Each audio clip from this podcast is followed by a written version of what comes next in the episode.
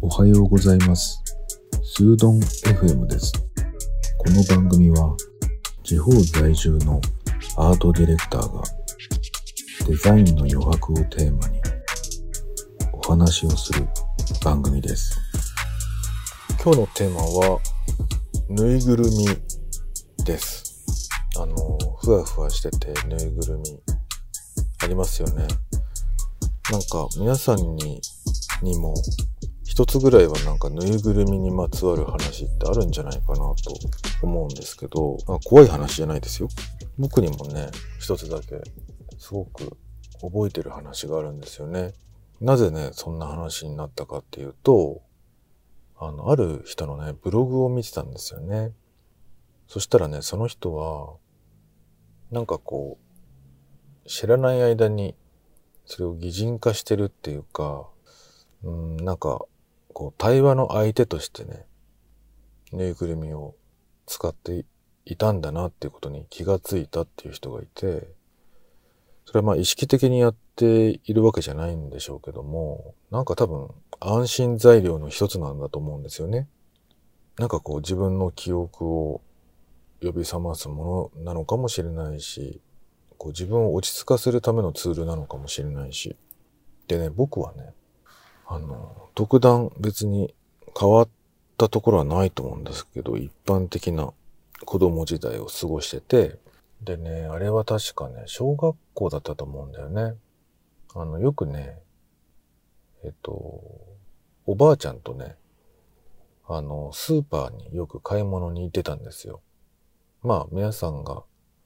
お母さんとスーパーに行くように、僕も同じような感じでね、まあ、僕はちょっとあの、お父さんとお母さんっていうのがいなくて、あの、おばあちゃんとね、おじいちゃんと幼少期のこと、頃に過ごしていて、生活していて、だからまあ、おばあちゃんが母親代わりみたいなところがあるんですよね。それでね、あの、何不自由なく育ってきたんだけど、あの、スーパーに行ってる時にね、ある大きなね、デパートっていうのかな二つのデパートがこう重なった、あの、隣接しているような、えー建物があって、で、それをこう、よくありますよね。何階部分が連結されていて通路があってみたいなね。で、その通路のところがね、あの、インテリアショップみたいなものになっていたんですよね。で、そのあるデパートから違うデパートにこう行くために、その通路をね、こう何回かその日のうちに通るんですよね。まあ行きと帰りかな。その度にね、そのインテリアショップの本当にその店の通路側のところにね、あの椅子にね、ちょっと椅子みたいな台のところにね、うさぎのぬいぐるみがあったんですよね。今でも覚えてますよ。なんかグレーとね、白のね、まだらみたいな感じのうさぎのぬいぐるみがちょこんってこう置いてあってね。で、僕はね、それを、そこを通るたびに自分の目線にあるからね、いつも触ってたの。でね、ある時ね、あの、すっごい欲しくなっちゃって。なんかそのぬいぐるみを愛おしくなっちゃったんだよね。ずっとこう触ってるからね。肌がそれを覚えてるんだよね。で、おばあちゃんにね、このぬいぐるみ買ってくれないかな？って言ったのを覚えてるんです。だけどね、僕のおじいちゃんとおばあちゃんっていうのはまあ戦争を経験している人で、つまりその戦争に、を経験している世代っていうのは、まあ男の人は戦争に行く。当たり前の話で。女の人は、まああの家を守るみたいな。そういうふうに育てられた世代なんですよね。だから男は男らしく、女は女らしくみたいなところがもう自然に今の世代よりも全然もう、今だったらね、もうそんなことは言ってられないと思うんだけど、そのらしさって何なのよっていう話になってくるかもしれない。だけどその当時はね、それが当たり前のような世代で、で、あの、僕はもじもじしてるとね、おばあちゃんがね、あの、ちょっと困ったような顔してね、まあちょっとおじいちゃんに相談してみようとかいう話になって。で、分かったっつってね。まあ10分ぐらい多分その10分か15分か分かんないけど、店の前でね、ぐだぐだやってたんですよね、多分ね。だけど、買い物もしなきゃいけないし、まあ、晩ご飯の支度もしなきゃいけないから、えっ、ー、と、一回家に帰ったんですね。で、そしたらね、えっ、ー、と、おじいちゃんにね、家に帰ってからね、言うんですよね。あの、うさぎのね、ぬいぐるみが欲しいんだって。だけどね、おじいちゃんはやっぱり、またその戦争に行った世代の人たちだから、男の子がなんでぬいぐるみなんて欲しがるんだっていう感じでね、そんなもんいらんだろうっつってね、言うわけですよ。あの、いつもね、そんなに厳しいおじいちゃんじゃないんだけど、やっぱりこと、男とか女っていうものに対して多分敏感なんだと思うんだよね。で、僕がそんなことを言うもんだからね、なんていうの、ショックってわけじゃないんだけど、なんかだらしないみたいな感じの印象だったのかな。ちょっとね、語尾が強かったんだと思うんだよね。で、それに対して僕はね、泣いちゃったんだよね。なんか知んないけど。いつもそんなに、おじいちゃんとのやりとりで泣くことってあんまないんだけど。でね、その泣いてることに対してまた、おじいちゃんもなんかこう、勘に触るのかななんかまた、男の子なのに、何を泣いとるねんみたいな感じになっちゃって、で、ずっと泣いてたらね、もういいっつって、あのー、買いに行ってこいとか言って。まあ結局は孫が可愛いですからね。そういう話になるんですよね。まあ僕もぐだぐだ言ってね。もう鼻水は出るわ、泣きべそかいてぐちゃぐちゃなんですけど、で、ご飯食べた後にね、またおばあちゃんとそのぬいぐるみ買いに行くんですよね。で、それをね、またショップに行って、これくださいって言って、あの、お店の人に言ってね、多分そのまま抱きかかえてね、帰ってくるんですよ。徒歩でね。おばあちゃんと手繋ぎながらね。で、その記憶ってすごいずっと残ってて。で、寝る時とかはね、そのぬいぐるみ抱えてね、おばあちゃんと一緒に布団に寝てたんですけど、それ多分小学校1年生とかなんですよね。小学校1年生の男の子がぬいぐるみ欲しいんですよね。で、まあ僕もよく連れて帰ってきたなぁと思うんですよ。今の自分から見てもね。それだけなんかこう心に残って、あの、ぐだぐだ言うぐらい、なんかすごく気に留まったんでしょうね。それでね、しばらく多分大事にしてて、ちょうどね、身近な親戚にね、僕とね、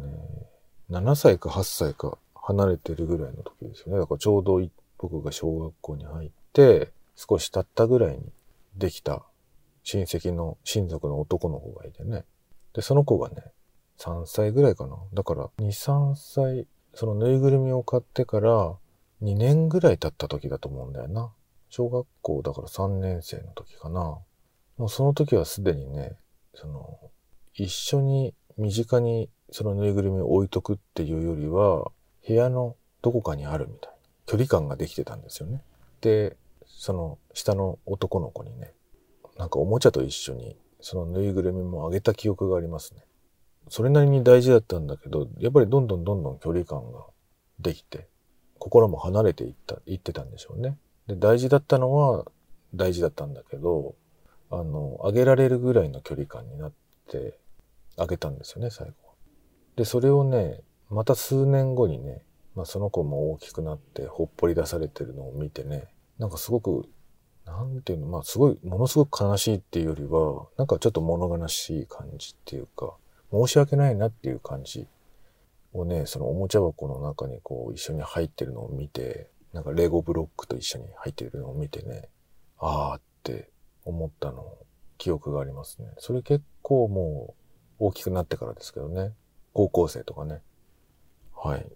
だからあの時、その、買った時の記憶も覚えてれば、その、どんどんこう経年変化していく自分の気持ちっていうのも覚えてて、あのぬいぐるみは結構特別だったなと思うんですよね。で、たまに、その、なんだろうな、友達の子供とかでずっとね、ボロボロになるまでめちゃくちゃ汚くなってるけど、ずっと捨てられなくて、枕みたいな代わりにして寝てる、いつも持ってるぬいぐるみあるよっていう友達の子供とか見ると、ああ、なんか、ちょっと同じような気持ちが分かったりしてね。わかるわかるみたいなね。そういうのありますね。皆さんもありますか？なんか僕がね、この放送でいつも思うのはね、なんかあの世の中のものって、